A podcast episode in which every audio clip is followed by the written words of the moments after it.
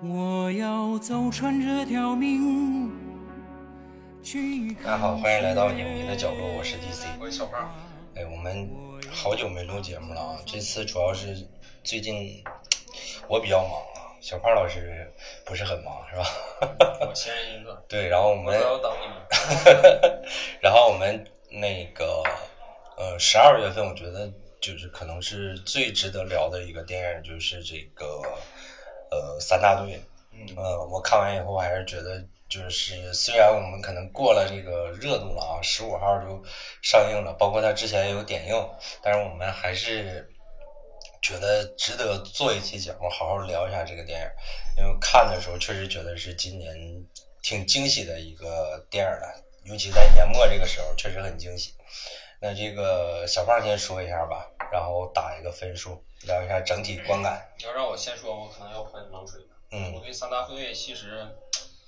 呃，我觉得我心里的评分其实没有那么高。嗯啊，嗯，为啥呢？因为可能是第一点，就还是咱之前前几期说的，我看到张张译那张脸，其实有点厌烦啊。但只不过这个这次呢，就是说整个三大队他的立意是好。嗯。他写的是一个就是这种反面英雄的这种啊，有点像灭霸的这种，有点像这个反英雄体那那种类型类的，稍微带那么一点点。嗯。但是我觉得啥呢？这个当然是一个创新，非常好。嗯啊，但是我觉得就是，呃，这个人物他的那个内心，我觉得就是从他面对的这几个矛盾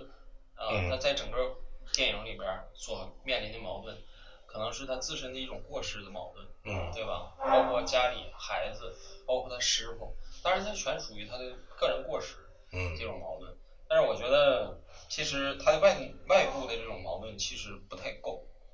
啊，他其实坐牢坐了几年？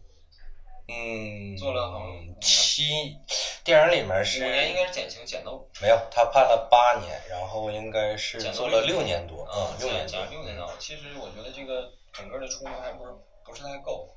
嗯，我觉得就是咋说呢？就是你从外部单纯的去给他这种压力打压他，你是坐六六年牢还是怎么样？还是还是其他一些东西？我觉得他的外部的这种给他的压力，给到他的压力其实是不够的。嗯啊，我觉得首先一点，其实一个人坐六年牢，其实虽然是很那个啥吧，然后工作也没了，对吧？家也散了啊，就因为坐了六年牢。嗯。这其实呃，外部给他压力，其实那怎么说？我觉得有点牵强啊。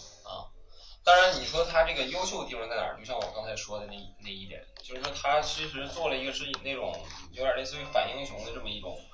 呃，架构嘛，嗯啊，就是一个警察，然后因为过失，然后怎么样自我救赎这么一个过程，嗯，他其实说的还是一种救赎，还有坚持嘛，嗯，这是他整个一个主题嘛，嗯，啊，然后那个其实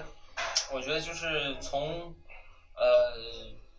就是说终点那块儿，其实影片终点就是啥呢？就是他们已经有线索了，嗯，有线索之后，然后他们就是从那个第一个人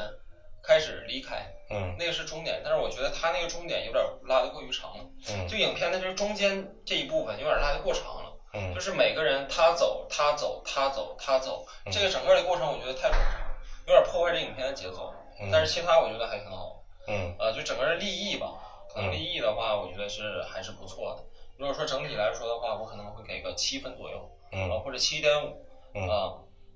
就是大概就是大概就是这样。嗯。我给这个八点五，我还是挺喜欢这个电影的，因为是这样，就是我们有一次在这个电影上映之前，这个张译老师不是频繁的最近就上了三部电影嘛，《刀尖》跟呃《无价之宝》，还有这个《三大队》嘛。对。然后当时在看三大队之前，也是觉得就跟小胖老师差不多一个观感，就觉得有点看张译有点审美疲劳了。但是在群里面有小伙伴说，他这个三大队是根据这个一个真实的事儿嘛，纪实对纪实文学改编的嘛。嗯。然后当时我就看了一下这个纪实文学，很短，大概一万多字啊的一个纪实文学。看完以后，在没看电影之前，看完以后我就对这个电影非常期待。我觉得这个故事的就是底子是非常值得拍电影的。就是他像小胖老师说，他这个可能，比如说他这个矛盾性啊，或者是怎么样。但是我觉得他这个电影，他那个这个故事的底子，其实你可以做呃各个角度的一个延展，就是看你从哪个角度去聊这个故事。其实它的这个。呃，本身它这个冲突性，我觉得还是挺强烈的。呃，怎么样去把这个故事拍出来，能拍好，这个我还是挺期待的。包括就是我看完那个纪实文学以后，我觉得那个主角程兵，其实跟那个张译的这个形象其实还挺吻合的。就是我觉得，呃，最起码就是我们不看电影演的怎么样，就是你看那个张译这个人，你就觉得他跟那个主角还还挺像的那种感觉。也就是说，他这个整个心理，他整个这个小说里边描写的这种心理过程，起码张译就是他演技能，咱不说演百分之八十吧，起码就是能达到个百分之四十到百分之五十。对，就是你你没在没看之前，你就对有一个这个心理预期，你就觉得哎，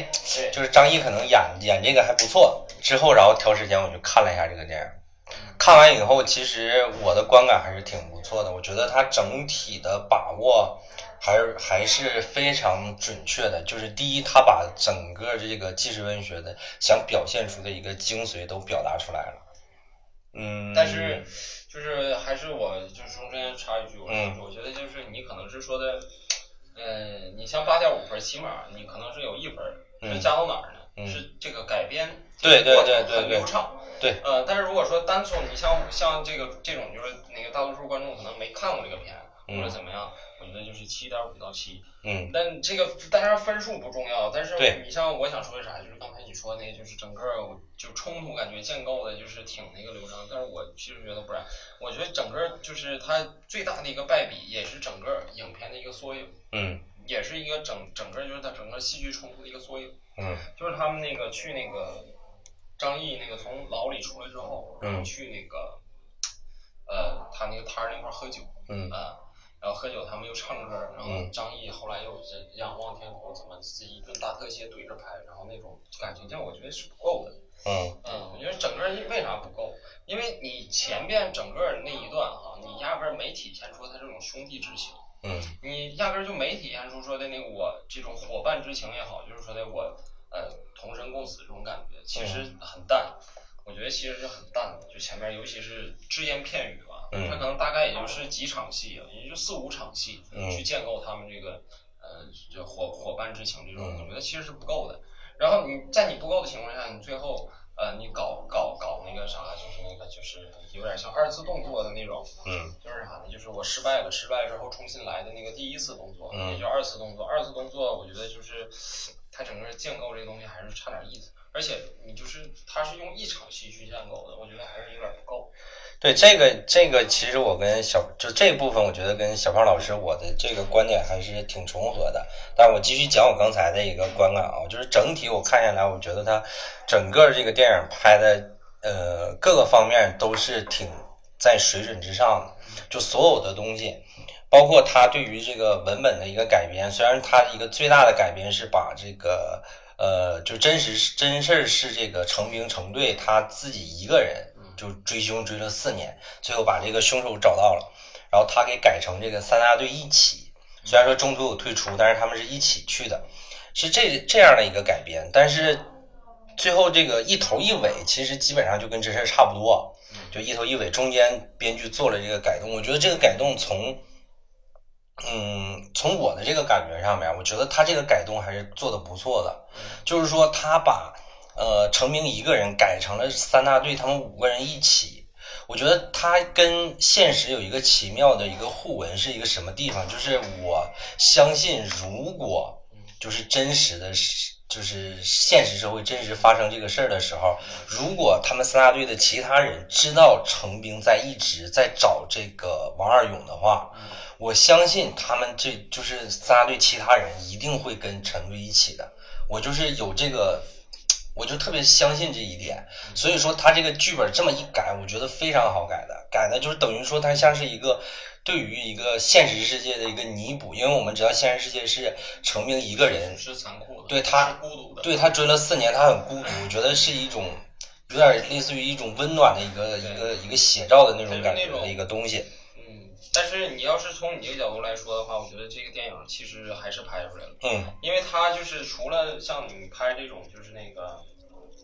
这种就是和他的同事兄弟嗯。呃一起去这个这帮助他也好，或者怎么样好，但是在这个同时，他这个电影还是体现出来就是说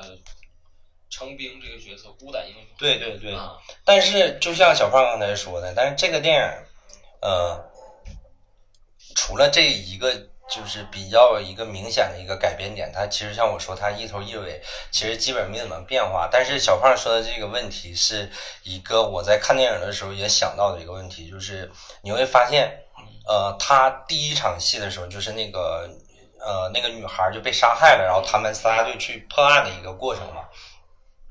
第一场戏就讲他们整个，其实就是一个交代人物嘛，就所有就是这个张译进到这个犯罪现场，然后他们三大队的人，所有跟他人介绍这个案情怎么怎么回事儿，然后比如说这个女孩是怎么被杀害的，然后整个周围环境怎么怎么样。但是你会发现，他包括他后期这个整个这个破案的一个过程，你会发现这个三大队一上来就是这个警队这个传说啊，就是警队非常牛逼的一个存在。对，但是这个问题就像小胖说，在哪儿呢？就是你最好，虽然说就是有点儿这个套路化啊，但是我觉得编剧应该最好就是说，先让三大队破一个案子，嗯，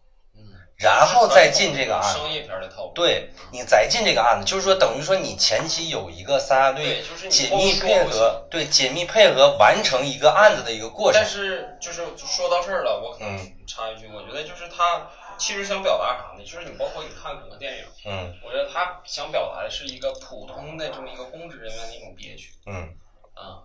他为什么一开始直接进入主题，嗯然后把所有的那个矛盾冲突全都串起来？嗯他为了说明一个问题，嗯就是啥呢？三大队优秀吗？优秀，嗯但是呢，危机四伏。嗯就这个优秀的人是可耻的，嗯就是说啥意思呢？他可能上来就跟你说了，他是一个传说，嗯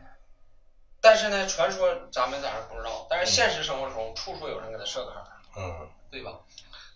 你像那个这个凶手，咱就自比自比别说了，嗯你包括那个李晨饰演的角色，嗯他其实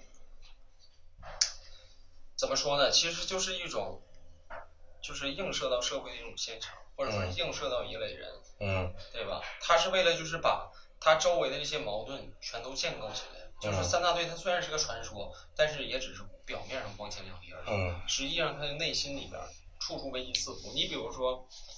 三大队，就是你你你觉得张毅他不知道他的师傅是摔倒了之后才死的吗？嗯，张毅肯定知道。那我不同意。我觉得就是起码是从我内心来说，嗯就说咱说的就不是说聊的电影，嗯咱就是把这个电影映射到现实来说，嗯他不知道他师傅是咋死的。我觉得就是他是知道他师傅咋死的，但是他只不过不愿意相信。嗯他不愿意相信他师傅为了警队奋斗一辈子，最后连他妈的那个啥丧葬费啥的都没有，或嗯者是住院的都不给报销嗯啊、他不愿意相信，嗯对吧？他能相信的就是啥？就是兄弟，啊、就是他的这些兄弟，包括他的领导，就是从人情这方面。嗯但是他对于整个这个体制，他其实是比较就是示弱的，嗯他看这个体制是比较就是说怎么说呢？比较憋屈的。嗯。嗯，我觉得是为了建构这一点，那我我是觉得他就是它他算是冲突的一种。我是觉得他这个编剧是这么处理的呢，就是最开始就是一上来就开始奔这个主题这个案子，他其实就是第一就是因为篇幅的问题，就是如果你前面再拍再拍一个案子的话，可能这个篇幅有限；二一个是他为他后面就是他们一起追凶以后，不是捣毁了一个人贩子的窝点吗？他可能是为了那场戏来腾空间。如果你前面再拍一个，他们集体先破了一个案子，那后面那个就可能就重了嘛。对，没错。所以说它有一个取舍，所以说它一上来就是一个破案的一个过程。但是你会发现这样的话，就像小胖刚才说，就是你会发现他们三大队的整个这个兄弟情的构建的力度就稍微差了一点，哪怕是我觉得这个导演这个导演是叫戴墨嘛，之前拍《误杀二》那个导演，我觉得这个导演也意识到这个问题啊，所以说他用一个非常高效的一个拍摄手法，包括就是说这个拍摄手段是非常平实的，然后演员演技是非常精准的，然后直接快速的让你对这些人物产生一个了解，嗯，让你去共情。对。包括他找了这么多，就是所谓的这个实力派的这个演员，就是让大家能够快速的入戏，来理解，就是你去假定他们就是一个对非常兄弟情的一个情况，这个就是有点儿，嗯，就我觉得现在这个处理就已经很好了，我们就是稍微有一点儿这个要求比较高了，但是问题是说，你这种这种这种方式连续的一直这个剧情连续推进推进到这个。呃，出狱以后，就像这个小胖说的，就是他们这个兄弟情，就是稍微有一点儿，就是有点煽情的这个感觉，就稍微稍微有一点儿因为你铺垫还是不够。铺铺垫不够对对对，因为你前面把你这些兄弟是当做啥？当做一种道具，嗯当做花瓶去出场，嗯对不对？嗯你介绍他这些兄弟们是为了突出张译，对吧？嗯，但是问题是什么呢？就是，呃，现在这个处理，我觉得就已经很好了。就是你它效率高，对的，因为它是这个电影两个多小时嘛，你肯定要要那个追求一点效率嘛，你不能说你所有的要面面俱到嘛。所以说但是当时可能就是面临几种方案嘛，对对对然后选择了一个这种方案，对对对，但是这个情况是什么呢？就是你这么处理是没有问题的，但是问题是什么呢？就是他在破这个就这个女孩被杀害这个案子的时候，你会发现其实也并没有怎么去展现这个三大队的实力，就是他这个名声这么强，他其实就是我想说的一句话，就是他去破这个女孩这个案子，嗯他实际上是，就像我说，之说之前前几节是，它是一个泄力的过程，一下。我那我我倒是不同意你这个观点，我的意思是说什么？就是说，在整个这个他们就前面这一段他破案这个过程当中，他们并没有太展现出就是三大到就是这个三大队到底比其他的大队强到哪儿？强到哪儿？你会发现，就所有的线索，就是他们也没有说直接找到非常关键的线索，又怎么怎么样。这一点其实我不知道编剧的一个考虑在哪儿，因为真实的那个就是那个纪实文书上写的，为什么成明可以说我五天之内就可以破案？是为什么？是他有绝对的自信，是他很年轻就当警察，然后他破了非常多的案子，他是有经验的。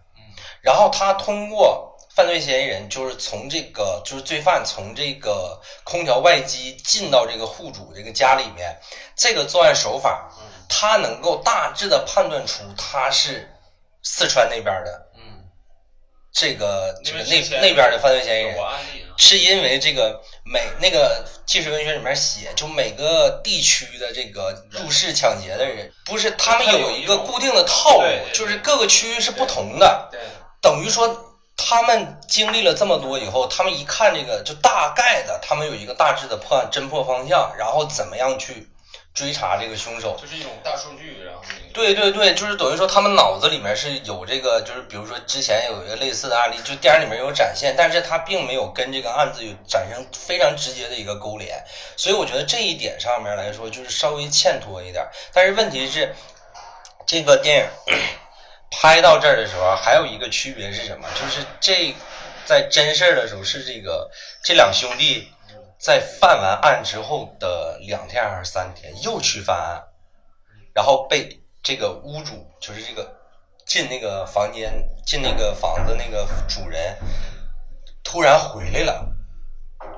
然后那个主人就把他俩给抓住了，然后这个就是王二勇就跑了，就剩这个老大，结果他就被屋主打了一顿。这个电影你会发现有点混乱，就是说好像这个人民群众就发现这个人了，然后就把这个人围那儿啊，就一顿揍。但我觉得这一点就是处理的还是我不知道他为什么不按就这不按真事儿处理呢？我觉得真事儿这个就挺好的，就显示出这两个罪犯多他妈的丧心病狂，多猖狂。而且而且就是你能凸显出这两个罪犯其实是很嘚儿的，对嗯，就是他只会去就就是欺负这种就是那个女女生或者是对弱者下手，而欺软怕硬的。而且这一嗯而且这个点嗯为什么这么重要呢？你会发现，这个点，如果你按照这个纪实文学这么拍，这这个纪实文学这么拍的话，就是说他们顶风作案，就是刚杀了一个人没几天，他们接着去做，代表着一个跟他后面这个王二这个有，是对的，跟他后面这个王二有这个隐姓埋名，做一个强烈的对比。对，就是他们之前没没没没被抓的时候，贼他妈猖狂，结果他大哥被抓了，死了，他知道了，马上就老实了，销声匿迹，再也不敢做了。能突出这个，就是这两个人的这种狡狡诈，对，这种狡诈，因为首先第一点体现在哪儿呢？就是他只对弱者下手，嗯对吧？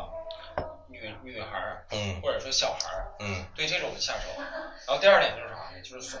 对，啊，就是他一个没了，另一个就不敢了。我觉得这个点还是挺挺可惜的，但是我不知道编剧出于什么考量啊，这个无所谓了。但是你从这个电影里面，我觉得整个这个前半段就一直到他们这个入入狱之，就是抓到这个王大勇之前，我觉得还拍的还都是挺好、挺流畅的。我们虽然说了这么多毛病，但是还是说根据这个纪实文学的这个这一点，包括个人有这个一些这个喜好，有一些偏见嘛，就是我喜欢就是。哎，纪实文学那一些，我就觉得就已经挺精彩了。但是编剧做了一些改动，我觉得这些都可以理解。问题就是出在他们在审讯室里面，就是这个王大勇死在审讯室里面这段戏。因为当时我在看纪实文学的时候，就这个小胖应该也知道，就是其实这个点还是挺敏感的，就是没拍出来，你说这个这个东西你要怎么弄呢？对吧？就是你对，你因为如果说哈，就是我虽然没看过那个原文哈，嗯但是我想的是啥呢？如果说当一个警察去审讯一个犯人，嗯你说这个三大队他是传奇，嗯传奇体现哪方面？一种是破案能力，嗯那你是不是审讯能力也是你传奇的一个方面？嗯比如说你审犯人特别有一套，嗯，对不对？你上来上老虎钳，对不对？或者要这拔他牙，他就招了。对这个啊问这是一种审讯方式。这个问题是什么呢？除了就是小胖说的这一点之外呢，就是说，我觉得他这个比较敏感，就是大家都知道这个刑讯逼供的这个问题，这个你在电影里要怎么呈现？嗯我觉得这一点上编剧做的非常聪明。第一就是把大家上给他没有，第一就是把先先怎么样？先被先把这个张没有，先把张毅他师傅给写死了，嗯。这是一个非常重要的导火索。嗯。你你想，他们抓那个王大勇进到那个屋里面之后，之进到那里面的时候，并没有说一上来就开始一顿揍，并没有，是先接了个电话，嗯。说他师傅死然后所有人当时这个怒气就上来了，对，因为就是所以说你像这种敏感的怎么处理，就是说你给观众一个这种心理的这种这种对对对对，我觉得这个编剧就处理的非常精彩，然后点睛之笔来了。他女儿照片，对他女儿照片掉下来，然后那个王大勇看着那个照片非常邪恶、非常猥琐的笑了一下，但是结果直接就把这个所有人的这个就是脑海里那那根弦儿直接就崩断了，然后所有人一拥而上。但是这块儿事儿了我觉得其实看照片非常猥琐那种笑，但是我是觉得还有后戏，没嗯，不。不是因为那个是那个伤是就是那个案子里面死的那个小女孩就十四嘛，对，就是说程程兵他女儿也是十十几岁的小姑娘嘛所以说这个点，我觉得编剧就这个点处理的已经非常聪明了。对，他师傅受伤之后，不是进医院了嘛？然后这个公款报销报销不了，他跟局长外面那那那句话，其实就等于说是他后面这个情节的一个铺垫，对就是这个人情跟法理之间，你怎么样对，哎，做一个挣扎，怎么样做一个取舍的这样一个东西，我觉得就是在这个整个这个审讯这场戏里面就把这个拍出来了。就是你说大家知不知道你不能跟犯罪嫌疑人动手，大家都知道，但是警察也是人，有的时候那个情绪就上来了，就是没控制住，然后就出事儿了。导致这个王大勇就死在审讯室里，那这个真实的事也是这种情况。但是我前面不说了，他是他们两兄弟不是去一户人家偷东西，被那个主人回来了吗？然后他弟弟不是跑了吗？他没跑了，就是他已经被那个主人给打了一顿了。然后他们把他带到审讯室的时候又打一顿，结果他就出去就就死到那个屋里，就是说你到底是说是上一户那个人家那个主人打的狠了，对，还是三大队这些人手底下可能就失了分寸了？这个在纪实文学里面有有有有几句话是怎么说的呢？就是说一般情况下嗯上手段，手底下就是警察都是有分寸，嗯他不可能把人弄死。嗯但是这个事儿巧就巧在，他就死在警察局里面，啊你就是有责任，没有办法。嗯你这个时候你再说是因为他之前就已经被人打过了，你怎么怎么样，就解释不清楚了。所以说你，他这个故事妙就妙在这个这个地方，就是人情跟法理的这个纠葛，就妙在这个地方。你就觉得说，你说他们冤不冤？也冤也不冤，就是这个东西。所以说，这一点我觉得编剧处理的就已经非常挺高明了。嗯但是问题是，有一个我特别建议的一个点，就是小胖刚才提到的，就这个电影快结束的时候，那个张译他师娘跟他说：“说你师傅其实是自己摔倒完了就死，没必要。不是你你这样的话，你就会觉得说他那个起因他就是咋的呢？就是那劲儿已经过了，明白了吗？不是说那个劲儿已经过，而是说就是就是审讯室那场那个他们最点燃他们神经那个最开始那个事儿，就是他师傅死了嘛，那个起因就直接被给削平了。对，你就觉得，如果那当时他师傅没撒谎的话，他们就不会那么冲动，他们就不会是今天这个结果。我不知道导演的一个意图是什么，他为什么要加这么一句话，我就我就不明白。我看的时候，反正我到现在我也不太理解为什么。我觉得可能追求一种荒诞。我就没有，有可能是一种命运的一个荒诞感，或者是我觉得导演可能想要表达，就是说，可能他师傅马上要退休了，这个岁岁数大了，可能是不服老，可能就是不愿意承认说就是自己摔倒了，不服老那个状态，可能是，就是你像我刚才说的，我觉得这一段吧，嗯他应该提前，嗯嗯，就是啥呢？你因为就是当你张译做了一系列的事情之后，嗯他才发现啊，他原来是自己摔倒。嗯那你这个不如说就是把它放到影片的一个中间或者是高潮，嗯再造一场冲突，而不是说把这一切事儿都快结束了，然后再那个啥。对，我就觉得这这这他其实应该提前，提前说的，你做了一个事儿失败之后，再给你来个打击。嗯你师傅撒谎，嗯对吧？嗯，反正我就觉我觉得这个这块儿的处理，反正我是挺不理解的这个地方。那再往下的话，就是他这个整个三大队他们人整个这个。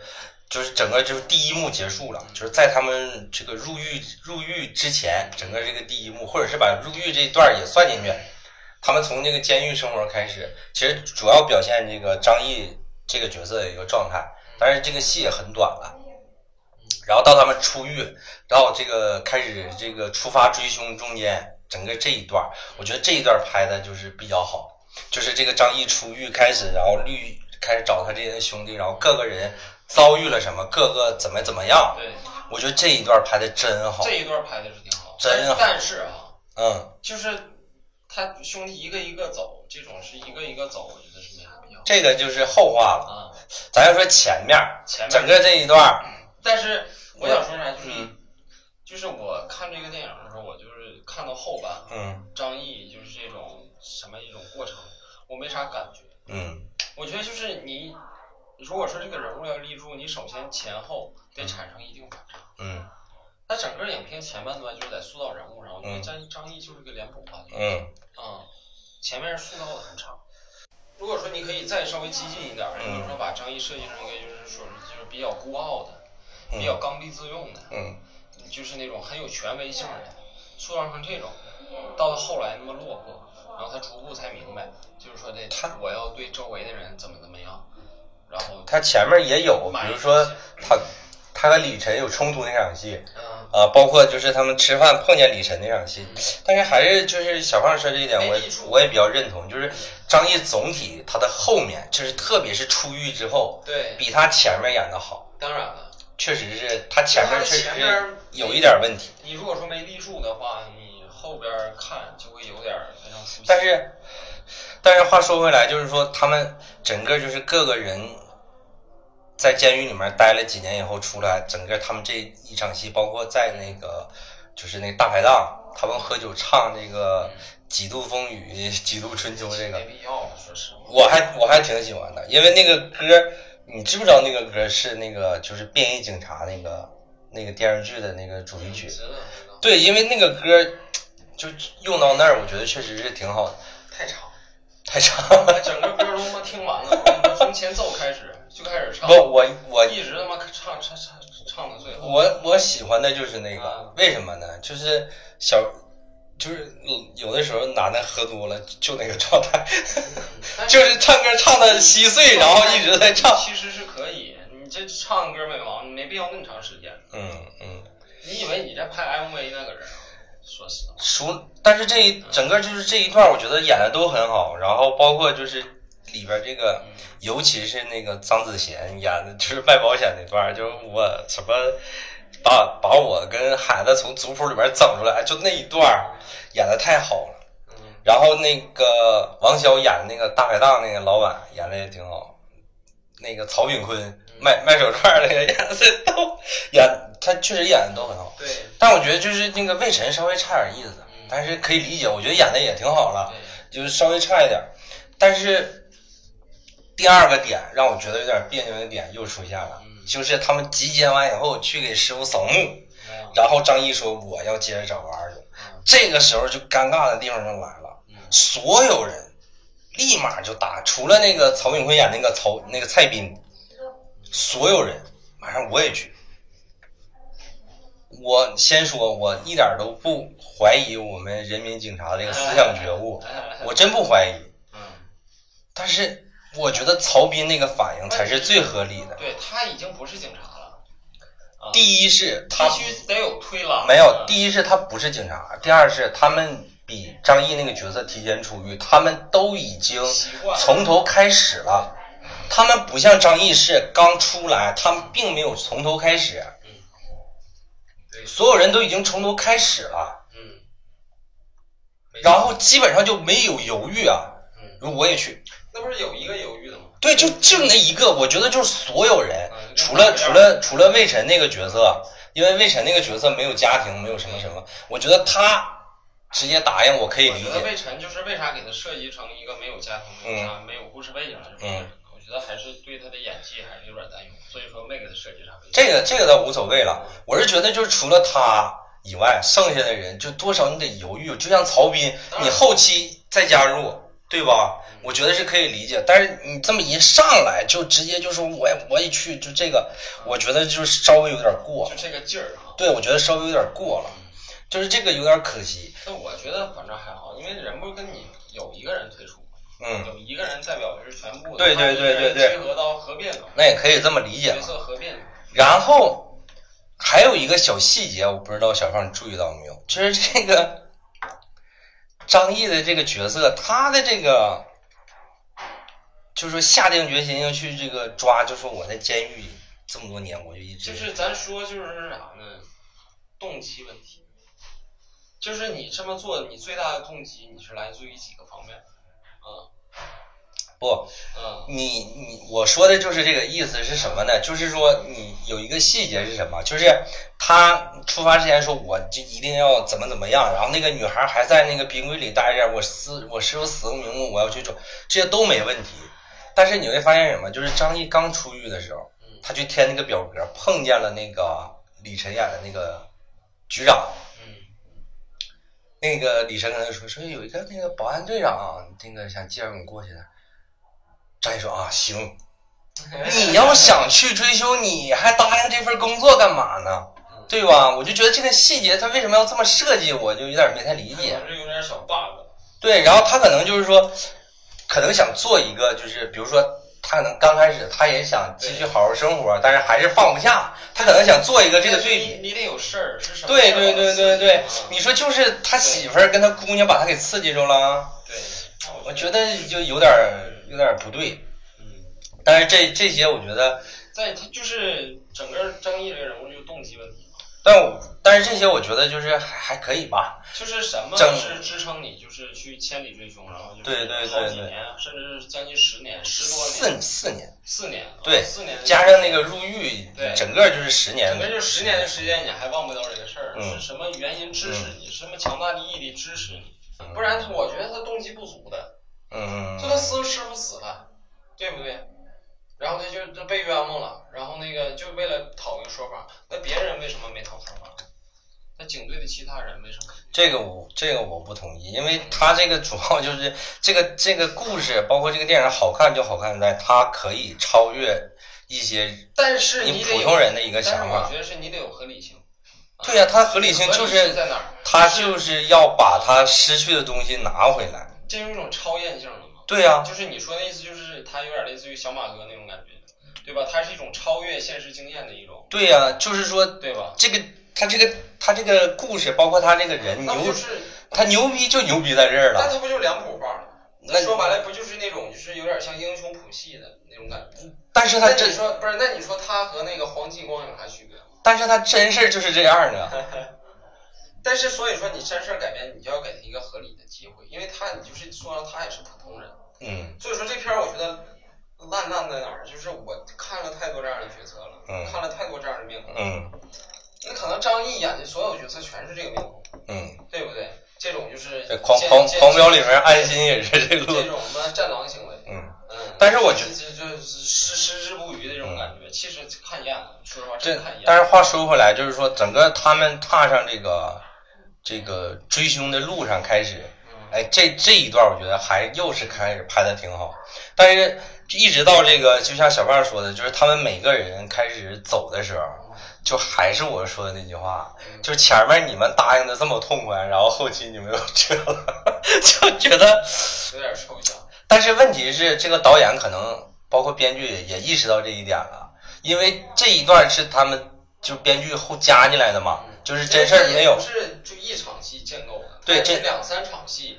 因为他追凶整个过我知道程建构建。但但是问题是什么？就是他可能就是说想要去尽量冲淡我的这种感觉，所以他们做了一些非常好的处理。就每个人撤的时候，他的那个撤的那场戏，就是撤就是退出那场戏，都设计的很好。就是你像那个王骁演那个角色，就是所有人都走了，他突然听见好像有人叫他，啪一回头，嗯没有人了，嗯就剩他自己了。是就是那场戏，包括你像那个，就是那个张子贤演的那个，最后在这个过年在沈阳，过年在大街上喊那场戏啊，就是你能够理解到那个人物他当时那个挣扎，就是说他还想去一直去追凶，但是迫于种种的压力，他们要退出，整个这种感觉，包括这个那个魏晨退的那场戏，其实更多的侧重点在那个张译那那一块儿，你你会注意到张译在那一段戏的表演是跟之前退出那两个人不一样的，就是他主要聚焦在张译那段，到了那个曹炳坤那一段，就他俩在河里游泳那段，更是直接就是直接就是一个游泳，然后连头都没回，挥了挥手，然后张译自己就走了。就是我觉得他整个这个四场离别的戏设计的还是挺有，就是挺有感觉的，挺有就是层次对他尽量去冲就是那个场景不一样，就是尽量给你设计的就是有点那种多态化。对对对，他尽量去冲淡一些，包括就是每个人想要离开的理由，有为了家庭、为了亲情、为了爱情，就这种东西，太多余了，说实话。我我还挺喜欢的。然后他们一直追求，就最后就剩张译自己了嘛。这个时候我就想说，哎，你说编剧会设计一个怎么样的情节，让他有没有可能就是中途放弃一下子？嗯就是他那个纪实文学写的其实是比较这个概括性的，因为具体的细节就是程兵这个人，就是现实当中这个人，他基本上没对别人说。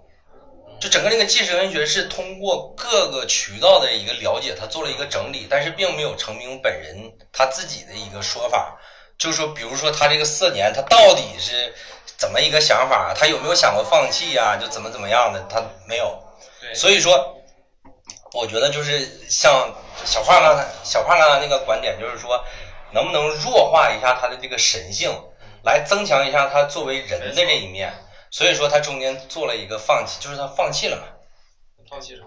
就是他放弃追了嘛。啊，然后后来不回去跟那个李晨又喝顿酒，后来发现那个老板娶了一个就是带小孩的一个女人，他不就设计那个张新成演他在监狱里边的那个认识那个小兄弟儿，那小兄弟儿为了帮他找人就被那个犯罪嫌疑人给弄死了嘛。然后结果他一去认认就辨认的时候，发现还没有他要找的那个人，然后他就挺不住了嘛，然后最后他又有点放弃了嘛。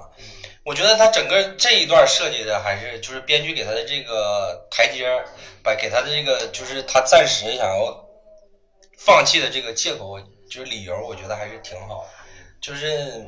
要不然你说还咋编呢？你说你要是一直编他一往无前，就一点儿都没想过放弃，就是更那什么。对，我觉得就是他其实如果说把这个警察他这个这个被进监狱，渎职之后进监狱，你如果说在他进监狱，这你就就嘎一下得了，就你进监狱就是一个终点。嗯嗯，你不要说的我前边儿一套，后边儿一套，你进监狱前边儿，对吧？是一个人设，嗯设计成这种就是呃懦弱且这种就是这个呃独断的这么一个人。嗯然后你进监狱之后，你就设计成一个这种就是就是表面上懦弱，但是内心很坚强，就是完事儿了。嗯。你就把他神性写出来，我觉得不是把他人性写出来，我觉得是不错的。但我觉得就是整个这个电影一直拍到他最后终于抓到凶手了，说出了那那那一句台词，就是三大队任务完成。那个纪实文学的名就叫这个，请转告局长，三大队任务完成。我觉得那个那场戏，然后他走到这个马戏给我看了，没有走到那个马路上面，然后三大队的人迎面向他走过来，然后结束。我觉得那个那个整个这个戏到那个地方确实是拍的真的不错。然后话又说回来，就是小胖跟我就可能有点立场有点不同的观点有点不同的这个，我是觉得这个电影包括那个纪实文学为什么这么精彩这么牛逼，就在于陈明这个人，他是一个真实发生过的故事，就是这个人他确实是像那个还是有点传奇性。就这个人，他确实是有一个那种信念感，就是那种我已经不是警察了，但是我还是要把凶手抓住，我要把我的任务完成。你可以说他是为了找回他失去的尊严，怎么样怎么样都好，但是这样的一个行为，我觉得就完全就可以说非常非常牛逼，就是这样一一种东西是我们这个时代非常缺少的，也是我们一般人做不到的，所以他才稀缺，他才牛逼嘛。我觉得从这一点上来讲，我觉得这个电影就拍出来了，确实拍出来了。你不管小胖可能不太赞同我这个观点，但是我就是觉得他确实就拍出来了。反正我是我是觉得他整体的这个，就我想要的东西，他都已经拍出来了。嗯，整个这个过程，基本上我的观感就是这样一个过程，心路历程基本上就是这种但是情况。就是总体来说哈，嗯就是说你这个片儿还是值得，就是起起码七分以上的，嗯，因为它还是一个比较就是说的很细的这么一个商业片，对其实做的还是不错。所以我我我跟小胖聊了这么多缺点，其实有一些是这个，我还是那句话，就是我因为看完那个纪实文学以后，就是对他整个这个真事儿，我就觉得已经很喜欢了。但是编剧做了一些取舍，然后我为什么会给到八点五分呢？一个就是说他这个把把程兵一个人追凶的这个经历改成三大队一起，虽然说我觉得他整个这个就这一部分这个改编稍微有一点问题，但是我觉得还是改的挺好的，这是第一点。第二点就是要说这个电影结束了以后，刘欢老师唱的那首歌，那首歌太牛逼了，我必须要加分儿，就是我必须要冲着这首歌也要加零点五分，真的是太牛逼了歌。就小胖老师可能没听，听了，那首歌太牛逼了！就这首歌，一就我整个是听完这首歌才从电影院出来的，顶着保洁阿姨的一个眼神的一个压力，但我觉得这首歌写的真牛逼。就是我们先不说这个电影拍的好还是不好啊，先不说这一点，那就是这个片尾曲，他把电影的一个氛围就拉长了，无限的拉长了，就导致我最近好多天一直在听这首歌，就是他把电影一个氛围感。有点余音就整对整个都弄出来了，太牛逼了！而且他把刘欢老师找过来，还跟前面那个那个几度风雨几 几度春秋那个歌还有点对照，太牛逼了这首歌！而且这个歌里的词完全就是按照成兵写的，我要走穿这条命，哎呀，我太牛逼了！这个歌真的就是完，就是真的是推荐，这歌太牛逼了，太牛逼了！啊好买。就是让我想起来那个《速度与激情七》的时候，最后那首《See You Again》，就差不多就那种，就是我感就让我想起那首歌那个效果，就是你看完那个电影以后，你就听着这首歌，你就走不出来那个电影的那种感觉。啊，就这个，我才是觉得是一个片尾曲要达到一个牛逼的一个片尾曲能达到的一个功力。我觉得这个歌实在是太牛逼了。然后最后我们在这个花一点点时间啊，聊一下这个陈思诚导演。这个我为什么要聊他呢？是因为在整个这个三大队的一个路演的过程当中，我又坚定了我的想法。嗯，就是有一个采访，电影商人，嗯，有一个采访，就是陈思诚说我不同意 别人管我叫电影商人，我是有追求他的意思。但是我想说，就是陈思诚导演确实是一个，你不能说他是一个，咱就不说他是一个牛逼的电影商人啊，起码他是一个优秀的电影项目经理，就是他能挑中的东西，这这个项目是怎么来的呢？这个纪实文学当年火了，一八年的时候火了以后，就被好多的影视公司给拿下了版权，就拿下了。这其实完全是发表在天涯的，网易人间啊，网易人间嗯，拿下了以后，一直没有人碰。结果这个编剧写了这个三页的这个大纲，就是剧本大纲，在众多的项目当中被陈思诚挑中了。你就说他这个眼光，然后他就码了这个盘子，拍了这么个电影。第一就是人家真有眼光，第二就是说我们之前了解八卦的人都知道，拍完《北爱》《北京爱情故事》以后，说他跟张译跟李晨有点过节，有点矛盾。结果这么多年过去了以后，哎，他还能码这么个盘子，让这帮人一块跟他演这么一个拍这么一个电影。我觉得他的这个情商还是可以的。第三就是有一个路演，一次路演的时候，那个请的好像是就是这个虎扑的一个用户吧，一个专场好像是。陈先生说：“感谢这个虎扑网友给了我一个互联网非常牛逼的一个名字。”虎扑的网友，因为他跟那个佟丽娅结婚嘛，然后又离婚了嘛，然后虎扑的网友给他起的名叫“陈狗”，有一句口号叫“杀陈刀在手，杀陈狗”。然后这个陈先生说：“我感谢虎扑给了我一个互联网响彻云霄的名字。”给张译看愣了，然后张译那意思啥名字？然后那个 陈先生说：“大家跟我一起喊一次‘刀在手，杀陈狗 ’。”然后全场一起喊，给张译看愣了。就是你从这一点能看出来说，就陈就是陈生，确实是在认真研究这个网络。对对对嗯，第一是他确实是认真在研究说现在年轻人到底喜欢什么，什么什么样的东西能够吸引大众。他只是现在年轻人喜欢这种解构的东西，嗯明白吗？不管你看陈思诚拍这些东西，嗯他其实你咱说咱说是电影上也好，还是怎么样，他都是带一种消解的视角，嗯消解这种咱们传统的宏大叙事。嗯嗯比如说《唐人街探案》，嗯对吧？你这种就是小鲜肉，再加上神探这种设计嗯。啊，你包括这个整个这个，就整个各种反转的，嗯，消失的他那种稍微比较敏感这种嗯杀杀气，嗯，然后你其实你会误杀发现，误杀，对，其实你会发现，就是说他所有的影片其实都带着一点这种消解这种嗯正面叙事，包括嗯消解这种稍微宏大叙事嗯这种元素在里面，嗯，他就掌握了流量密码。对。啊，我是我是觉得说他是一个真是活该他挣钱，就是情绪太他妈稳定了，就是他能够把一个对于他的一个有点侮辱性的一个名词，嗯然后非常平常的说出来。我觉得他是一个，就是心里他完全意识到明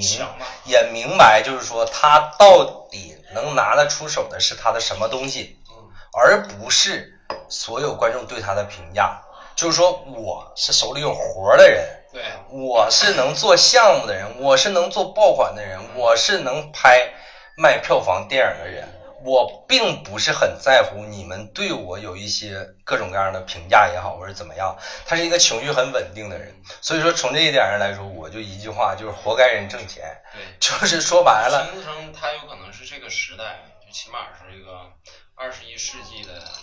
进入二十一世纪之后最懂电影制作的。嗯，嗯，他没有之一，对，我觉得是没有。所以说就活该，我就那句话，就活该人挣钱，就是人家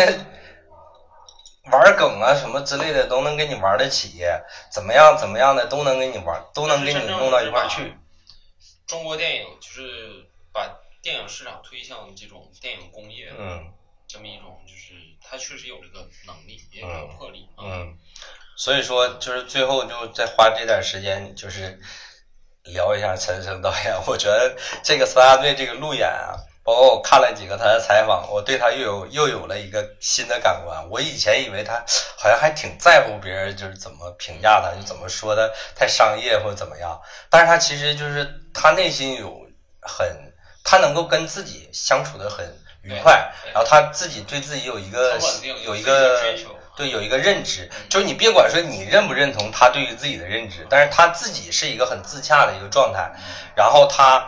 对于他想做的事情是一个有规划、有想法的一个人。我觉得这一点上来说，就是值得肯定的。就是你说他拍出来的电影到底是能不能名留青史啊，还是就是蹭流量、蹭热度、挣一波票房，这就是见仁见智的事儿了，我们就不聊了。反正就是这样。然后最后再最最后再聊一个小点是，这个路演的时候，有人想让张译跳一遍科目三，然后张译给拒绝了。我是觉得，就是大家放过张译吧，就是不要这样。就我现在一看见跳科目三的人，我就想吐，真的，就觉得，我觉得提这个要求的观众可能也没有恶意，但是我我就想说，电影的路演本来就是一个主创可以面对观众，然后可以跟直接观众刚刚看完电影，然后可以跟主创产生一个交流，大家尽量去围绕电影提问题，哪怕你说你是一个冲着演员、导演去的一个粉丝的心态，可能就是表达一下你对演员跟导演的一个喜爱，我觉得这些都没有问题。但是你要求一个，就是现在张译这种状态，我并不，呃，就是太认同说现在就是大家都说张译有点装逼，有点怎么怎么样或者怎么样。我觉得最起码张译是一个从来不上综艺，对，就是一门心思拍戏的一个演员。你别说他演的好还是不好，或者是怎么样，人家最起码就是一个正经正正经经的要演戏的一个演员。然后你在一个路演的现场，你要求他去给你跳科目三，你看，我觉得有什么意义呢？我觉得这是对一个侮辱。